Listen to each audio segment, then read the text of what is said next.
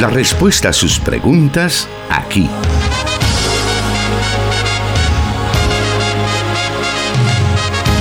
En Solución Bíblica. Comenzamos.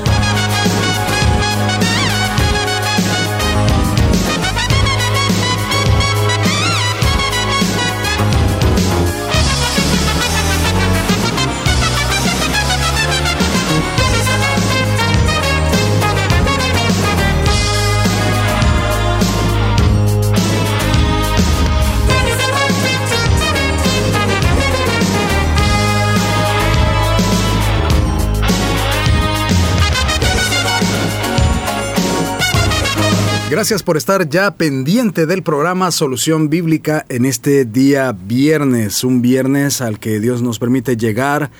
Gracias a Dios, pues bien, Esperamos que usted también, ahí donde usted nos está sintonizando, se encuentre muy bien. Y decimos esto porque, de hecho, hace unos minutos con el pastor Jonathan, quien ya está con nosotros, le vamos a dar la bienvenida de una vez, pastor. Gracias, hermano Miguel.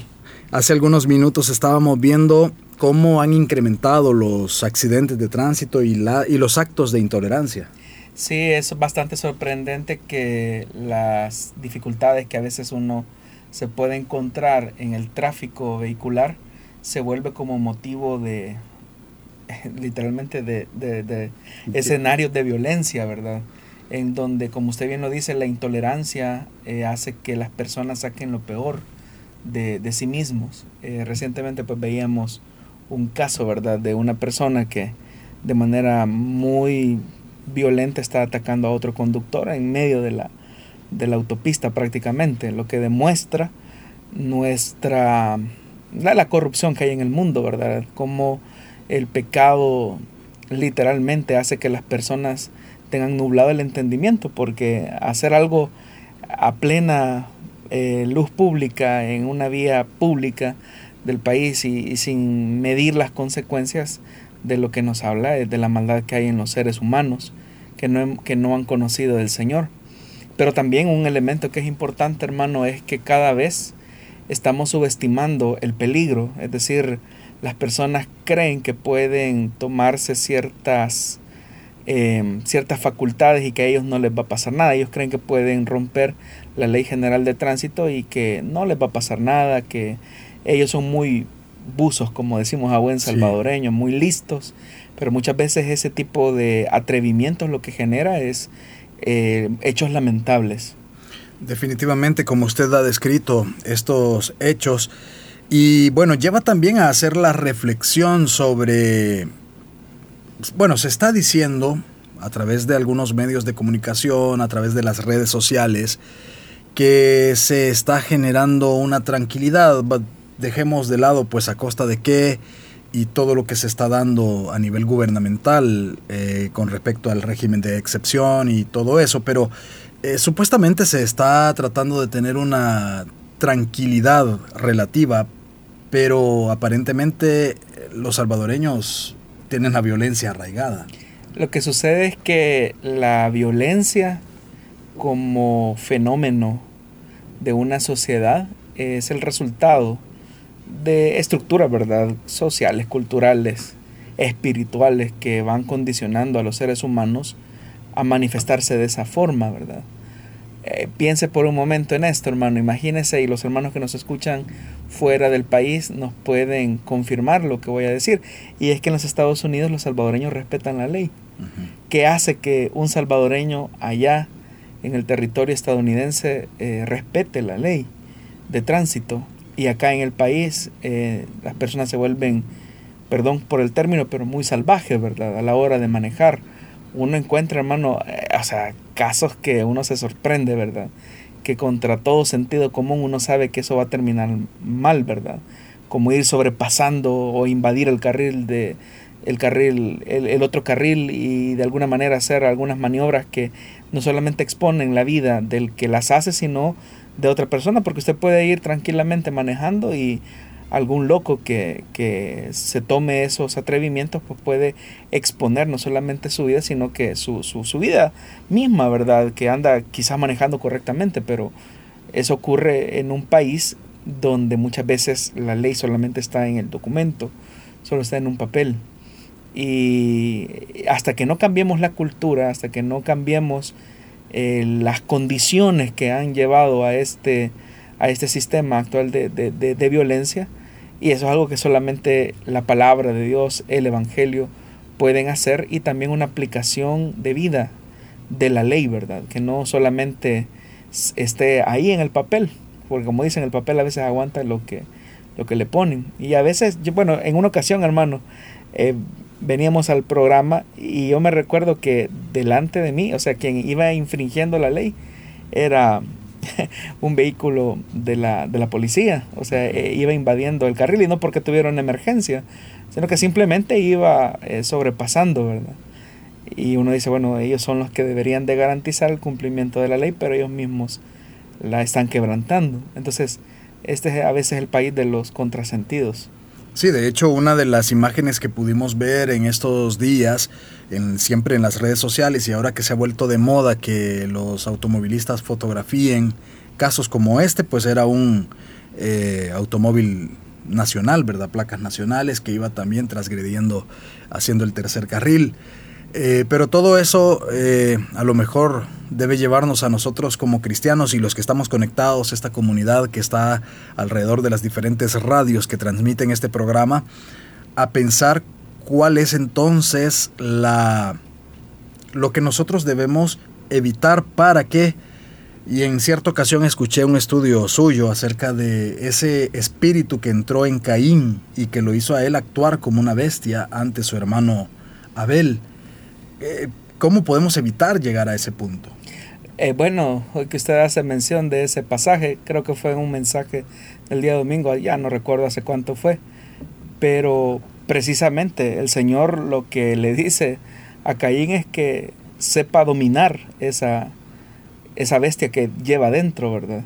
Que la controle, porque si no, esa bestia está presto para, para devorarlo completamente. Entonces, cuando nosotros no controlamos a veces un momento de disgusto, una incomodidad. Y es que en realidad, hermano, eh, manejar ahora eh, en el tráfico actual de nuestro país, donde hay tantos abusos, eh, eso puede generar en una persona una irritabilidad y una respuesta confrontativa que, que puede terminar mal. O sea, aquí en el país han habido casos donde, por ejemplo, por un parqueo, alguien ha perdido la vida. O sea, algo tan ridículo como eso eh, ha generado hechos de violencia.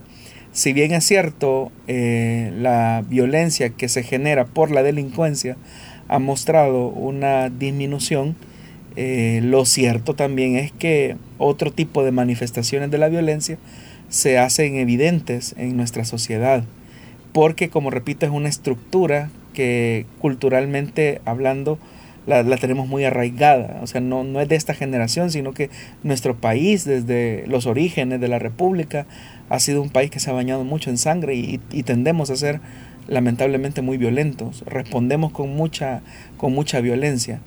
Pero de eso se trata el Evangelio, hermano Miguel, que el Evangelio nos invita a un cambio de vida, una transformación que solamente es el resultado de la obra del Espíritu eh, y la aplicación de la palabra.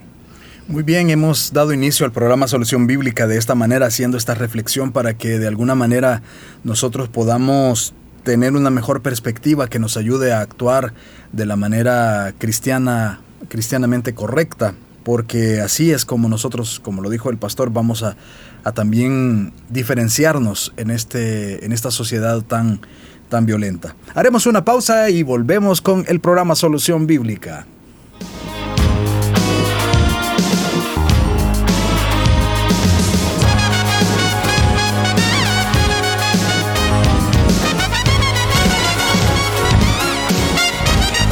Escríbenos tus preguntas al número de WhatsApp de Plenitud Radio 503 7848 5605 y número de WhatsApp de Restauración 503 78 56 94 96.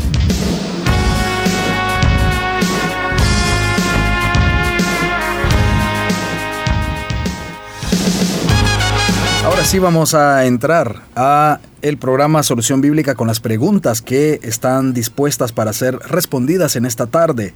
Y la primera de ellas es una situación que nos comenta nuestro oyente y nos dice así. ¿Qué significan las palabras que Jesús le dijo a Pedro cuando en el Evangelio de Mateo 16:23 le dijo, Quítate delante de mí, Satanás. Me eres tropiezo porque no pones la mira en las cosas de Dios, sino en las de los hombres. ¿Significa que Pedro fue usado, poseído por Satanás? Es igual cuando se habla de la traición de Judas que dice el Evangelio de Juan que Satanás entró en él, o ¿Qué de la expresión Satanás os ha pedido para zarandearte, pero yo he rogado para que tu fe no falle? ¿Pueden los cristianos ser poseídos o perturbados por el enemigo? Saludos desde Santa Ana, nos dicen. Bueno, vamos a ir por partes. Eh, en primer lugar, como ya lo hemos dicho en otros programas, no un cristiano auténtico no puede ser poseído por Satanás, porque hay que recordar que hemos sido sellados o ungidos con el Espíritu Santo. Eso es lo que también se conoce como la morada del Espíritu Santo y por lo tanto el maligno no nos toca. Ahora, para entender esos pasajes por los cuales el oyente eh, pregunta, es importante recordar que, por ejemplo, en Mateo capítulo 16, eh, previo a ese suceso, eh, hemos encontrado la confesión de Pedro, que es cuando Jesús les pregunta a sus discípulos qué dice la gente que es el Hijo de Dios o que, o que es Jesús. Y la respuesta pues de algunos es que la gente dice que tú eres uno de los profetas, otros que eres eh, Juan el Bautista, eh, otro, er, eh, bueno, tú eres Jeremías, otros dicen que tú eres Elías, pero Jesús va más allá y les pregunta, bueno, ¿y para ustedes quién es? ¿Quién soy yo? Y vemos pues como Pedro de manera muy intrépida, él dice, tú eres el Cristo, el, Hijo del Dios viviente. Y entonces Jesús elogia la respuesta de Pedro y, él le dice pues, bienaventurado, dichoso tú, Simón hijo de Jonás, porque eso no te lo reveló ningún mortal, sino mi Padre que está en el cielo. Pero inmediatamente después de eso, eh, encontramos en el pasaje que Jesús comenzó a advertirles a ellos acerca de su muerte y que él tenía que ir a Jerusalén y sufrir muchas cosas en manos de los jefes y los sacerdotes y de los maestros de la ley y que era necesario esto porque al tercer día él iba a resucitar.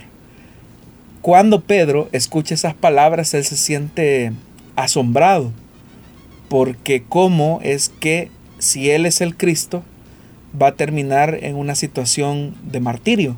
Es algo que Pedro no entiende.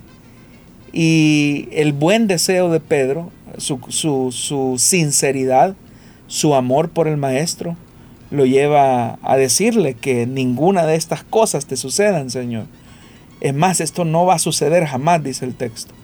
Y es ahí donde Jesús se vuelve y le dice al mismo Pedro, al que había elogiado, eh, un episodio antes y él le dice, aléjate de mí, Satanás, quieres hacerme tropezar, no piensas en las cosas de Dios, eh, sino en las cosas de los hombres, o en las cosas, o en las de los hombres.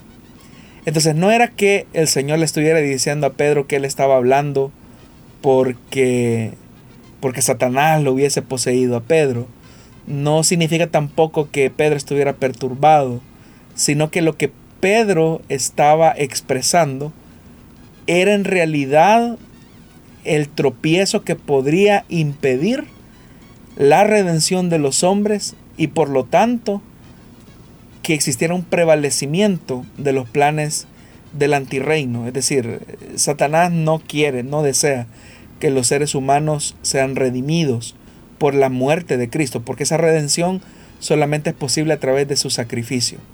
Entonces, de alguna manera, a pesar de que el sentimiento de Pedro es positivo, es sincero, Pedro tiene la mirada en las cosas de los hombres. Y las cosas de los hombres es que muchas veces los, los sentimientos nos pueden traicionar y sin darnos cuenta podemos estar respondiendo no a los intereses de Dios, sino a los intereses del, del mismo Satanás, aun cuando nosotros tengamos buenas intenciones. Entonces no es que eh, Jesús le está diciendo a Pedro que él estuviera poseído, ni que estuviera perturbado, nada, nada por el estilo, sino que detrás de las palabras de Pedro, detrás de sus buenas intenciones, se escondía un problema muchísimo mayor que implicaría la muerte aún del mismo Pedro, porque si, si Jesús no va a la cruz, el mismo Pedro y los, por consecuencia todos sus discípulos, pues irían a la condenación eterna, porque era necesaria la muerte vicaria de Cristo. Eso, eso es una cosa. El otro elemento que hay que mencionar es en el caso de Judas Iscariote.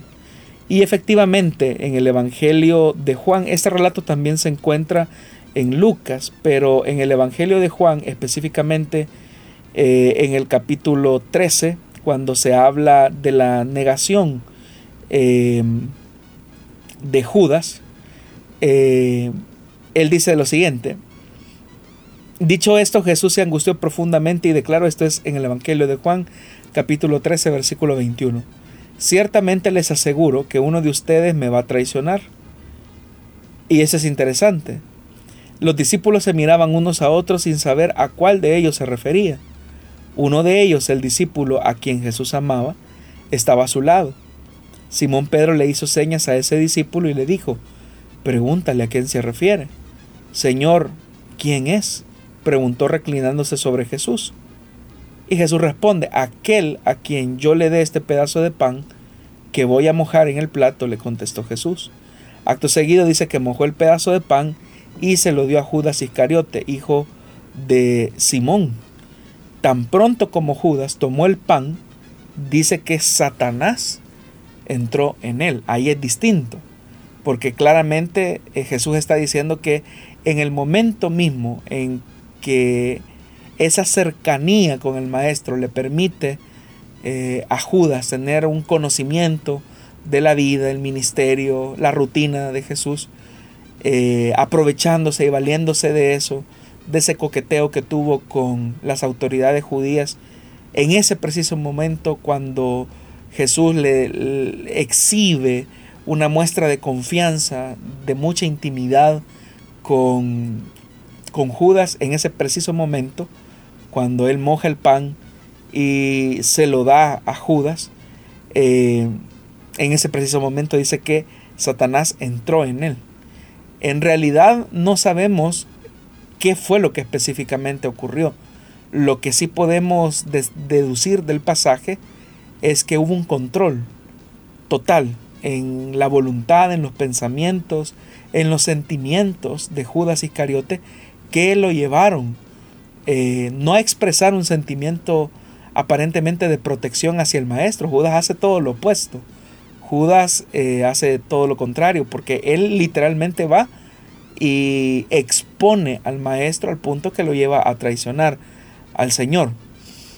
Entonces, eso es muy distinto. En la otra ocasión, ¿verdad? Cuando el Señor le advierte, ¿verdad? A, a, Simón Pedro que él lo va a traicionar tres veces, lo va a negar tres veces.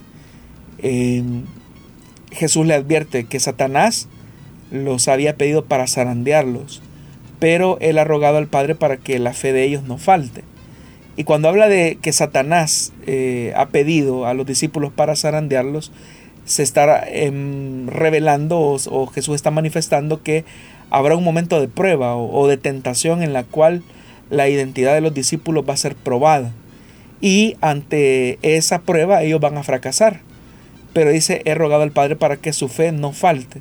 Significa que ellos van a tener la sensibilidad que del tropiezo que han tenido, el Señor nuevamente los va a levantar. Va a entrar con ellos en un proceso de restauración. Pero usted puede notar que son tres escenarios totalmente distintos. El de los discípulos, el de Pedro y aún el de Judas.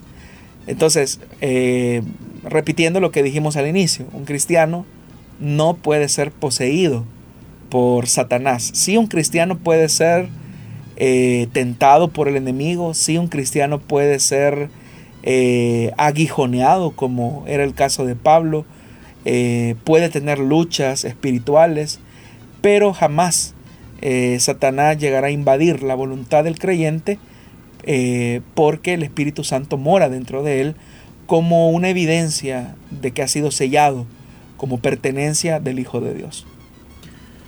Vamos a irnos en estos momentos a una nueva pausa, pero queremos invitarle a que usted pueda sintonizarnos, si no lo ha hecho aún, a través de las redes sociales. Estamos en Facebook Live en las páginas de Solución Bíblica, Plenitud Radio y Misión Cristiana Elim Santa Ana. Ya en unos momentos estaremos dando lectura a algunos de los oyentes que se conectan por esa vía, así que aproveche entonces estos minutos que restan para, que para llegar a ese momento y así poder leer sus comentarios. No olvide mencionarnos dónde nos está escuchando.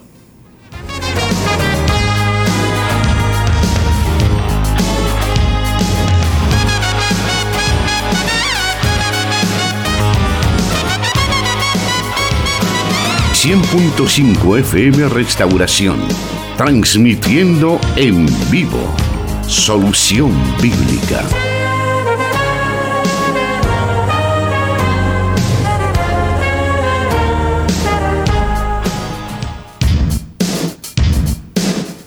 Vamos a continuar esta tarde con las preguntas que tenemos y sus respuestas a cargo del pastor Jonathan Medrano.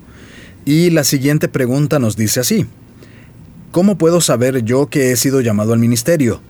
Mi anhelo es poder servir al Señor, pero no deseo hacer las cosas por impulso. ¿De qué forma puedo asegurarme que he sido llamado al ministerio? Bendiciones desde San Vicente. Bueno, en realidad, hermano, eh, cada llamado al ministerio es distinto y es un proceso que se inicia cuando a veces puede comenzar con un simple deseo. O sea, alguien anhela servir a Dios en el ministerio, pero no es suficiente solo el deseo.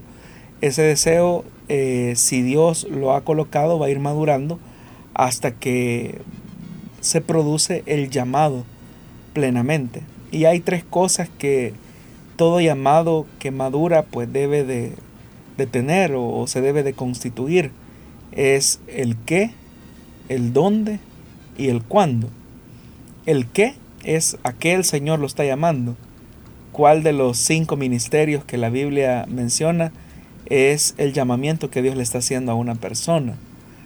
¿Dónde es el lugar donde va a ejercer el ministerio?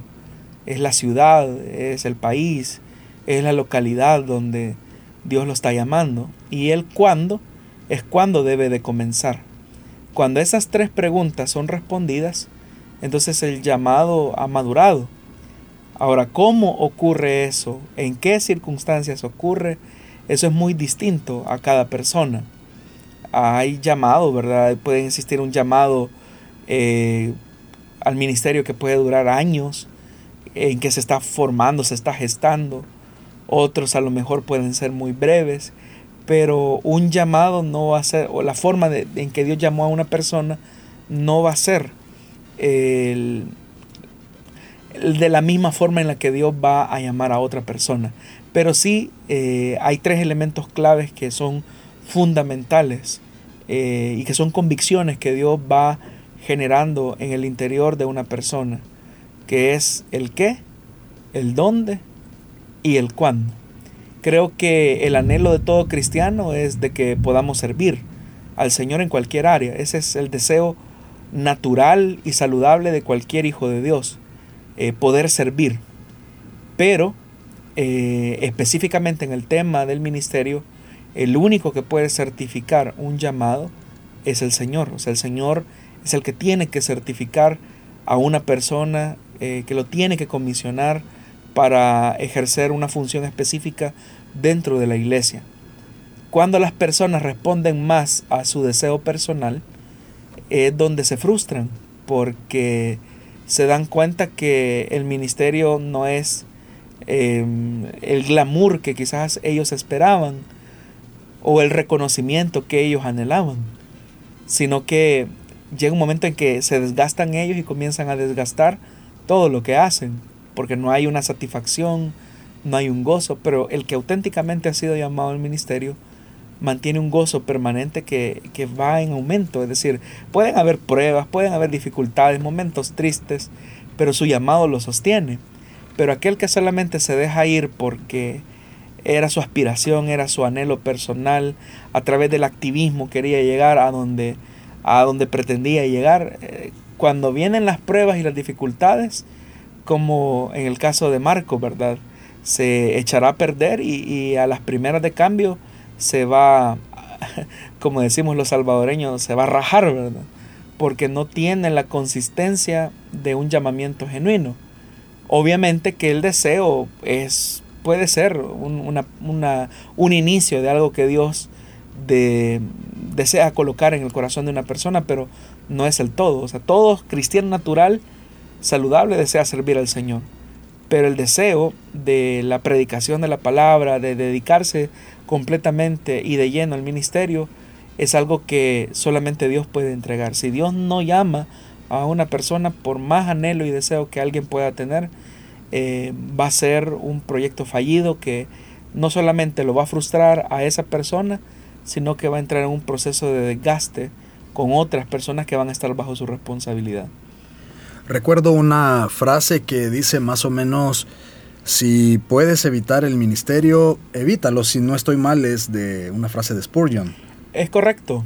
Pero eh, en ese caso quiere decir que no debemos anhelarlo. O sea, el anhelo está bien, ¿verdad? La misma Biblia dice que el que anhela obispado anhela algo bueno, ¿verdad? Pero el anhelo o el deseo no es, no es el todo. O sea, Dios tiene que llamar. Eh, porque Dios le va a conceder su respaldo, Dios le va a conceder su aprobación, Dios le va a conceder su auxilio en los momentos de dificultad, a diferencia de aquel que se mete, ¿verdad? Por su iniciativa. Cuando vengan las dificultades, eh, podrán venir los reproches, ¿verdad? Señor, ¿y por qué me has dejado? Y, Dios con justa razón le podrá decir, es que yo no te llamé.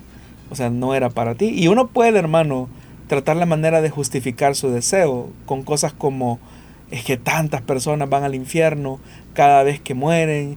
Eh, la Biblia dice, los obreros son, son pocos y la mies es mucha.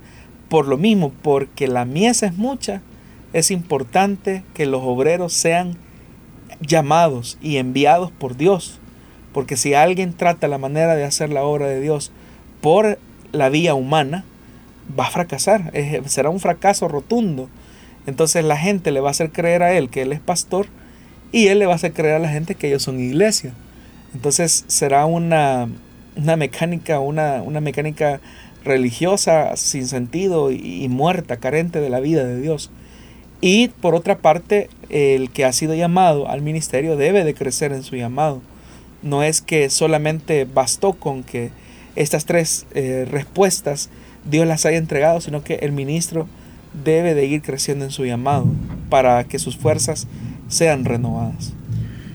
¿Qué deberían de hacer los pastores, líderes, que dentro de sus congregaciones hay personas, y vaya que los hay, que se entusiasman y empiezan a decir, no, yo, yo siento llamado, pastor, deme la oportunidad de demostrarle que yo soy llamado al ministerio. El que, el que puede demostrarlo es Dios a través de esa persona. Eh, por eso es que la pregunta es clave, ¿cuándo Dios lo llamó? O sea, ¿qué le ha dicho Dios específicamente a usted? ¿Le ha dicho Dios que va a ser ministro del Evangelio? ¿Le ha dicho el Señor que usted va a ser evangelista, que usted va a ser pastor? y a dónde Dios le ha dicho que va a ejercer ese ministerio. Y la tercera, eh, la tercera pregunta, ¿cuándo? No va a estar en, en esa persona, sino que va a estar en las autoridades de una iglesia local.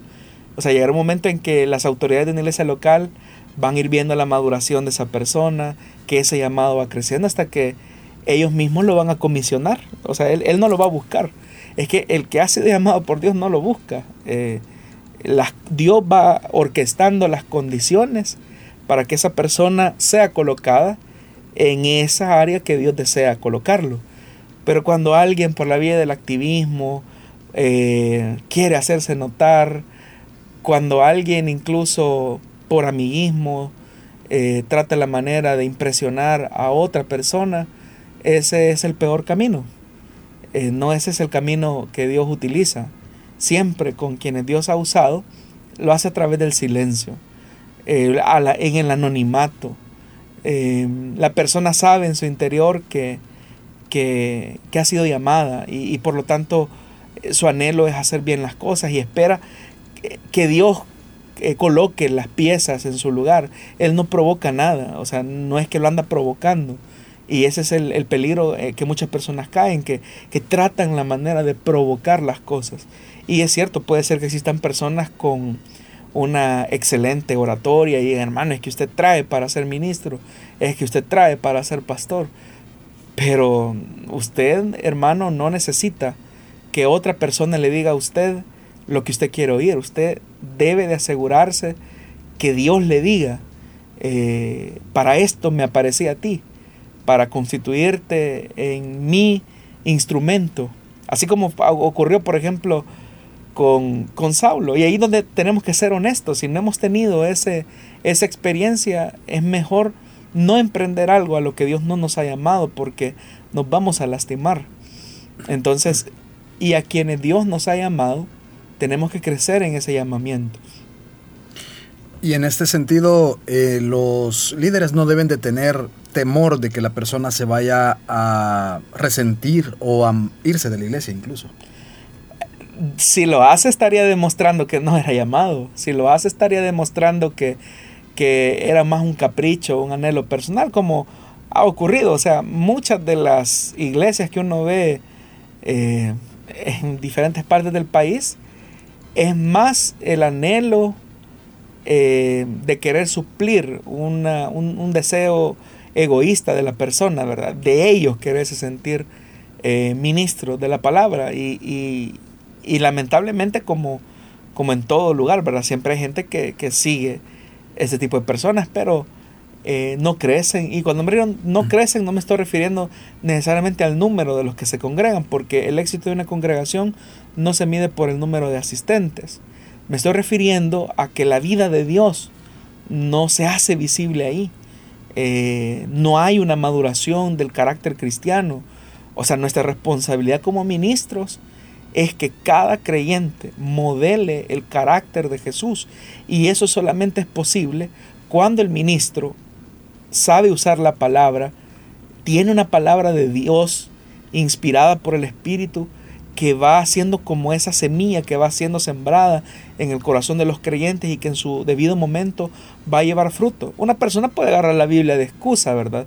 Como ocurre en muchas iglesias para comenzar a decir cualquier tipo de tonterías pero lo que se necesita es una palabra que venga de Dios, eh, una palabra que instruya, que edifique, que anime, que consuele, que exhorte, eh, que impulse a seguir adelante.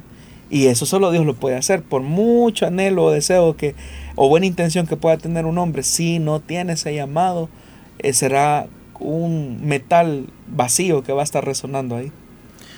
Y bueno, siempre relacionado al tema del ministerio, em, hay una cierta, un común denominador entre todos los ministros, pastores del pasado, del presente, aquellos que son genuinos, y es que en algún momento de su vida tienen que pasar por situaciones muy difíciles. Cuando hablamos de difíciles, cosas que quizás nadie puede soportar simplemente. Es, es algo que siempre es así, algo para lo que también deberían de estar preparados los que están llamados. Sí, se debe de pagar un precio. Eh, bueno, en una ocasión hablando con el hermano, con el pastor general, hablando acerca del tema del ministerio, eso precisamente hablábamos. Eh, y recuerdo bien esa frase que él me dijo en alguna ocasión. Usted va a pagar un precio, me dijo. Eh, no sé qué ni de qué forma yo entendía eso teóricamente. En estos años de ministerio lo he, lo he comprobado en diferentes áreas de mi vida, que no vienen al caso mencionar. Pero se paga un precio. O sea, se paga un precio. O sea, se paga una cuota de dolor. Se paga una cuota de sufrimiento que la gente no ve. Eh, entonces, nosotros, hay personas que solamente quieren lo bonito, ¿verdad? De, ah, que te vean predicar ahí en el púlpito, que digan que tú eres pastor o ministro, pero el, quien ha sido llamado tiene que pagar una, una cuota de dolor y de sufrimiento. Eh, tener, y, y, ojo que no es, un, no es un pago único, o sea, es algo que uno va teniendo y va a seguir teniendo en el resto de su vida, pero solamente cuando la muerte, o sea, solamente cuando el ministro muere, es capaz de llevar la vida a la iglesia. Y, es, y eso, el mejor ejemplo lo tenemos en Jesús, que por su muerte la vida fue posible para nosotros. De igual manera, ¿verdad? El ministro que quiera llevar la vida a su congregación tiene que entender que hay un proceso muy doloroso ah, de trituración, ¿verdad? Del yo, em, de muerte a, deseos personales que son auténticos, no son, no son deseos pecaminosos, son, son anhelos auténticos, buenos, pero que Dios dice no. O sea, pensemos en un Pablo, ¿verdad? Que tuvo que renunciar a la vida familiar eh, por dedicarse al ministerio. Ese fue un precio que Pablo tuvo que pagar. Pablo tenía, como él mismo lo dice, que él tenía derecho a hacerse acompañar de una hermana, así como los otros apóstoles. Pero ¿por qué no lo hacía? Porque ese era el precio que Dios le había pedido a él que pagar. Entonces, cada persona que ha sido llamada al ministerio tendrá que pagar un, precio específico. Y es lo que no vemos. O sea, todos los hombres de Dios del pasado, del presente, a los que nosotros admiramos, ellos tuvieron que pagar un precio en diferentes formas. O sea, no hay una, no hay una sola forma. Eh, es un proceso al que Dios nos somete y nos seguirá sometiendo si queremos que la vida de Dios siga fluyendo y eso solamente es a través del dolor y del sufrimiento. Qué bueno que podemos aclarar todos estos detalles para que nuestros oyentes que están interesados en el tema puedan conocer, puedan tener eh, una luz esta tarde a su anhelo o a su inquietud respecto al tema. Así que para eso está Solución Bíblica, para que podamos tener este tipo de respuestas. Volvemos en unos segundos.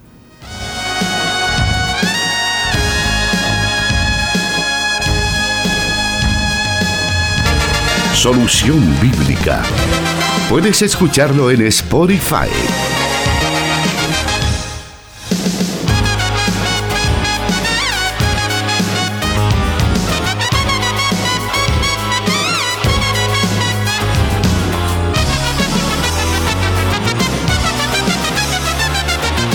Estamos de vuelta para presentarle más preguntas en esta tarde. Estamos con tiempo aún para poder escuchar más respuestas, pero siempre queremos eh, revisar las redes sociales, específicamente la página de Plenitud Radio donde estamos transmitiendo este programa y ahí nos están escribiendo también algunos hermanos.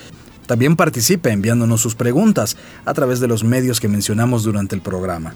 Vamos a la siguiente pregunta que nos dice así, ¿qué significa la expresión escuela de profetas?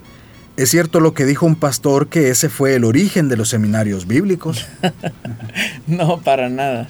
Eh, lo que pasa es que la gente cuando lee una traducción así, y creo que es Reina Valera la que traduce de esa forma, escuela de profetas, o sea, el concepto de, de las personas es que llegaban las personas, se sentaban en pupitres y en este caso Elías o Eliseo eh, se ponían a dar clases, ¿verdad? De algo del Antiguo Testamento. Quizás esa es la imagen que, la persona tiene. Pero en realidad eh, la traducción más correcta es como comunidad de los profetas o de los hijos de los profetas. Eh, cuando hablamos de comunidad estamos hablando de un espacio de convivencia ministerial, digámoslo así, en donde aspirantes al ministerio comenzaban a capacitarse, vamos a decirlo de alguna forma, pero no solamente en los aspectos intelectuales, sino que en el hecho de, cómo el profeta, en este caso Elías y Eliseo, valga la redundancia, compartían la vida, la vida espiritual, la vida devocional con sus pupilos. Entonces ese aprendizaje era un aprendizaje de convivencia comunitaria, por eso es que la expresión más adecuada es esa, la de comunidad de los profetas. Y muchos de los que tenían estos espacios de convivencia con estos mentores espirituales eran los que Dios dentro de ese grupo iba perfilando a las personas que ocuparían eh, posiciones importantes a pesar de, que muchos, muchos de ellos pues estuvieron en anonimato y lo siguen estando en anonimato eh, en los registros del Antiguo Testamento. Eh, tenemos varios pasajes de la Biblia donde encontramos profetas anónimos que desempeñaron una función específica en un tiempo específico bajo el ministerio de profeta. Hubo también elementos fallidos, ¿verdad? Como el famoso Yesi, que pues fue como de los de los estudiantes quemados, ¿verdad? O de los pupilos quemados dentro de la formación ministerial. Pero eso siempre va a ser así, aún en el grupo de Jesús. Eh, hablando de Judas, de quien hacíamos referencia en el bloque anterior, pues salió chueco. Para los que no entienden la palabra fuera de nuestro país, salió torcido, salió mal. Eh, pero eso era así. Entonces la comunidad de profetas no era una escuela, no era un instituto bíblico. Era una comunidad en todo lo que eso significa. Era una articulación de convivencia espiritual, armónica, de fe, de experiencias que en este caso el mentor, eh, Eliseo específicamente, y aún Elías, tenía con estos aspirantes al ministerio. Muy bien, vamos con la siguiente pregunta, pero antes, una breve pausa.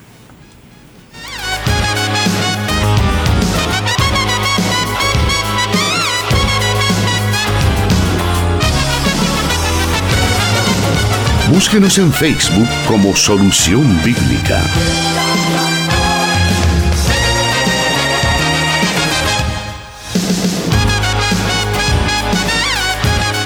Como lo mencioné anteriormente, vamos a aprovechar los minutos que nos restan para la finalización del programa con la siguiente pregunta que nos dice así. ¿Cómo puedo saber que alguien es la voluntad de Dios para mi vida? Le consulto esto porque la iglesia donde asisto, una hermana profetiza, me dijo que el hijo del pastor sería mi esposo. Sin embargo, él no me gusta y es 10 años menor que yo. Es 10 años mayor que yo. ¿Estaré en desobediencia despreciando esa profecía? Bueno, eso es lo interesante de tener una comunión real con, con el Señor, que Él no necesita mediadores para expresarnos o revelarnos su voluntad. Si Dios requiere que usted tome una decisión importante, como lo es la del matrimonio, pues también Dios le va a indicar quién es esa persona. Él va a ir colocando las condiciones necesarias para que usted sepa la voluntad de Dios. Y obviamente esa persona que Dios coloque va a ser de su agrado, va a ser de su elección. No va a ser así como, como usted lo está mencionando en su pregunta, ¿verdad? Que va a venir una tercera persona a decirle que este es el, el el prometido, ¿verdad? En este caso. Y menos cuando usted está diciendo ya algunas cosas, ¿verdad? Que resultan interesantes. Que es el hijo del pastor y que es 10 años mayor que usted. Y que a usted no le gusta. Probablemente quizás a él sí, usted le guste a él. Y quizás encontró una forma de decirle a esta hermana que usted le resultaba eh, interesante y la hermana quizás le quiso hacer el favor al hijo del pastor. Pero esas manipulaciones son a las que hay que tener mucho cuidado eh, recuerde, usted es una hija de Dios y por lo tanto tiene una comunión con Dios. Dios no necesita de terceras personas para decirle cuál es la voluntad eh, efectiva que debe de hacerse visible en su vida. Usted debe de cultivar esa relación con el Señor y el Señor pues en su momento va a permitir las condiciones necesarias para que usted pueda dar este paso importante que después de recibir a Jesús en nuestro corazón, el matrimonio sin lugar a dudas es una de las decisiones trascendentales por el resto de nuestra vida. Más allá del tema del matrimonio, con quién casarse, que es una de las grandes preguntas de los seres humanos, pero más allá de eso, puede existir de repente que Dios utilice ya de manera genuina a una persona para decirle alguna situación específica de la vida. No, claro, o sea, el ejercicio de los dones del Espíritu Santo es algo innegable. Dentro de los dones de revelación, pues que tenemos eh, como palabra de ciencia, eh, palabra de sabiduría, discernimiento de espíritus, eh, obviamente que sí, el Señor puede revelar cosas del pasado o puede revelar cosas del futuro, o sea, eso es innegable. Pero la persona que recibe esa palabra tiene paz, tiene tranquilidad, sabe que eso viene de Dios. Pero cuando hay algo que nos genera sospecha cuando hay algo que incluso puede hasta contradecir eh, la palabra de Dios, principios como este. O sea, por orden y sentido natural, eh, los cristianos pues nos casamos con una persona de nuestra preferencia, eh, de nuestra simpatía. O sea, nadie se va a casar con alguien que no resulte interesante, ¿verdad? A no ser que sea un trato bien específico como o sea, ¿verdad? Pero de lo contrario, pues yo no, no creería en eso. Más pienso que lo que sucede es que en iglesias muy pequeñas, no digo que sea el caso de la congregación de la hermana, eh, hay iglesias, ¿verdad? Donde efectivamente hay, hay una señora que es como la casamentera, ¿verdad? De la iglesia y dice, no, tú te vas a casar con fulano o tú con la mengana, ¿verdad? Pero resultado de a veces creerle al hombre es que vienen luego las recriminaciones a Dios, Señor, si esto era tu voluntad, ¿por qué? O sea, me está pasando esto en el matrimonio. No, o sea, le está pasando eso porque usted no escuchó a Dios, escuchó a la señora, ¿verdad? Que le estaba incitando a usted a tomar esa decisión. Por eso es que también la misma palabra nos instruye que debemos de juzgar, escuchar la profecía, lo que se nos está diciendo y ver si esto no contradice con principios fundamentales de la palabra de Dios. Muy bien. Eh, bueno, respecto a esa pregunta también surge, y creo que quizás es otra pregunta que hemos recibido en alguna en alguna ocasión, pero algunas personas, algunos muchachos y muchachas también, ¿por qué no lo vamos a, decir? Eh, dicen, sí, hay que pedir a Dios por la persona correcta para casarse, pero también hay que ayudarse uno. Es la frase que a veces utilizan. Para decir, también tienes que actuar. Claro, o sea, Dios no le va a traer la novia a nadie eh, a la puerta de su casa o su esposa, ¿verdad? Hay ciertas condiciones normales. Eh, y lógica, ¿verdad? Por ejemplo, hay principios generales en la palabra de Dios. Uno de ellos es que, y es una voluntad expresa de Dios, no unirse en yugo desigual con los incrédulos. O sea, nadie puede venir a afirmar, fíjese que a mí Dios me dijo que eh, este incrédulo va a ser mi esposo. O sea, Dios jamás va a incitar a nadie a la desobediencia, nunca va a ocurrir eso. Entonces, partiendo de lo más general hasta lo más específico, cuando ya uno tiene una seguridad, una confianza, de, o sea, obviamente que va a iniciar un proceso de cortejo normal, eh, de respeto, de, de, una atención saludable, eh, de, una, de una amistad sincera, eh, y obviamente que las cosas se van a ir dando, ¿verdad? Porque ya usted se aseguró que eso es la voluntad de Dios, y Dios va a ir acomodando las piezas en su lugar.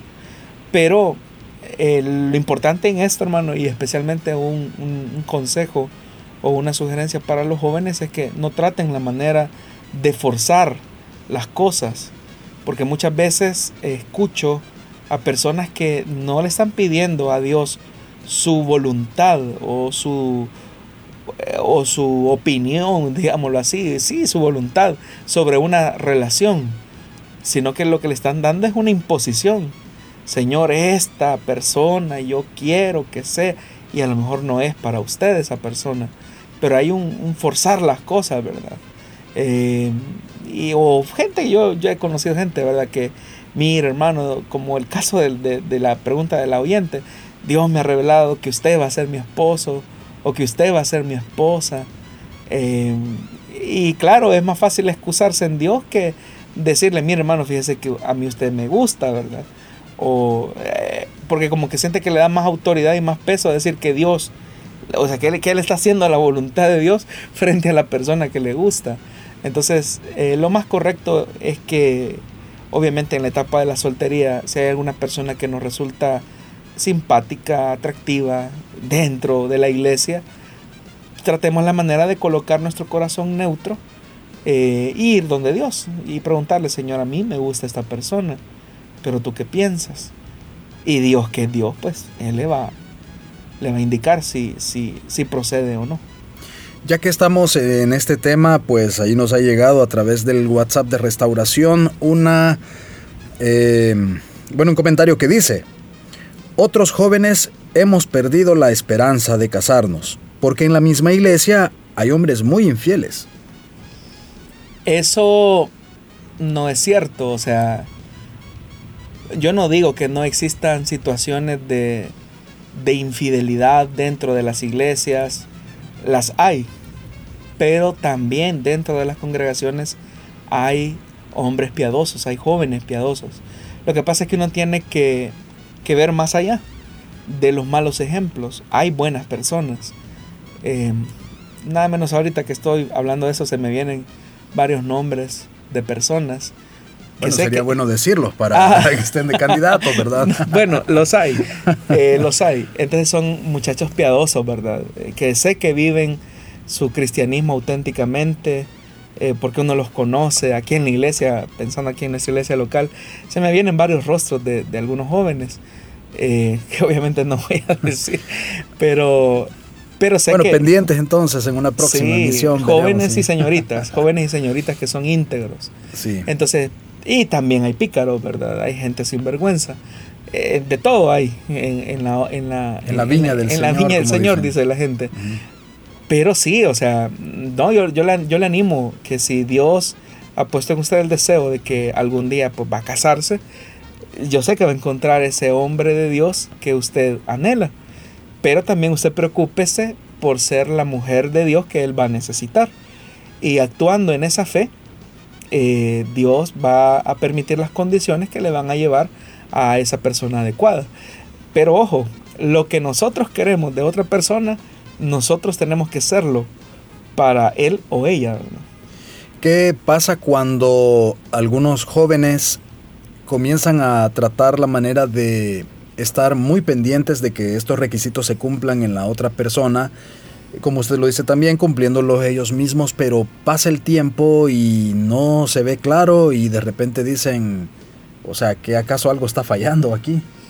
Habría que revisar qué, es lo que está sucediendo, eh, de qué forma se están relacionando los, los jóvenes al interior de una iglesia. En realidad, hermano, es bastante bonito cuando se cultivan buenas amistades, ¿verdad?, al interior de la congregación. Es que en realidad los matrimonios cristianos solo surgen de las amistades, de la convivencia, eh, no solamente de pareja, sino que convivencias de los muchachos, ¿verdad?, entre ellos mismos. Por eso es que los, los líderes de las congregaciones deben de facilitar que se cultiven amistades saludables dentro de la congregación. Pues para que Dios bendiga con matrimonios a esas a esas iglesias, especialmente en un momento tan crítico donde el matrimonio ha sido menospreciado, siendo la primera institución que Dios creó o diseñó.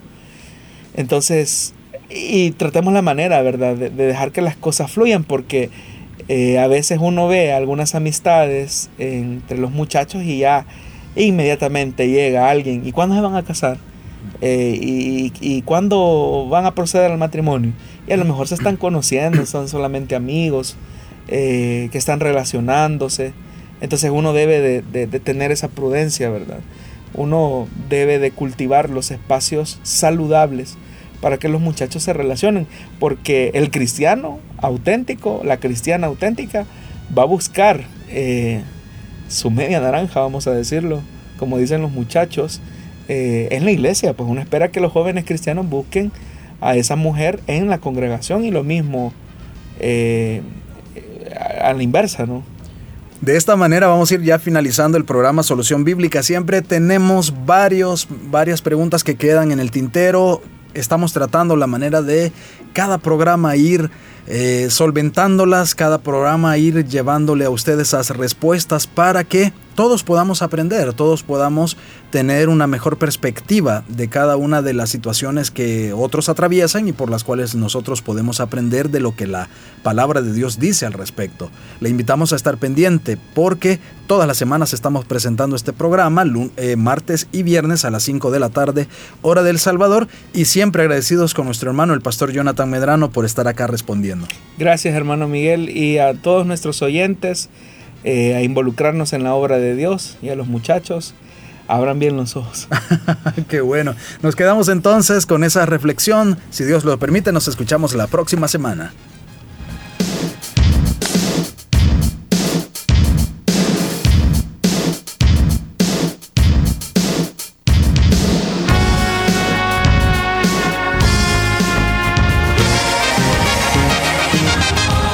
Dios da la sabiduría y el conocimiento. Solución bíblica. Hasta el próximo programa.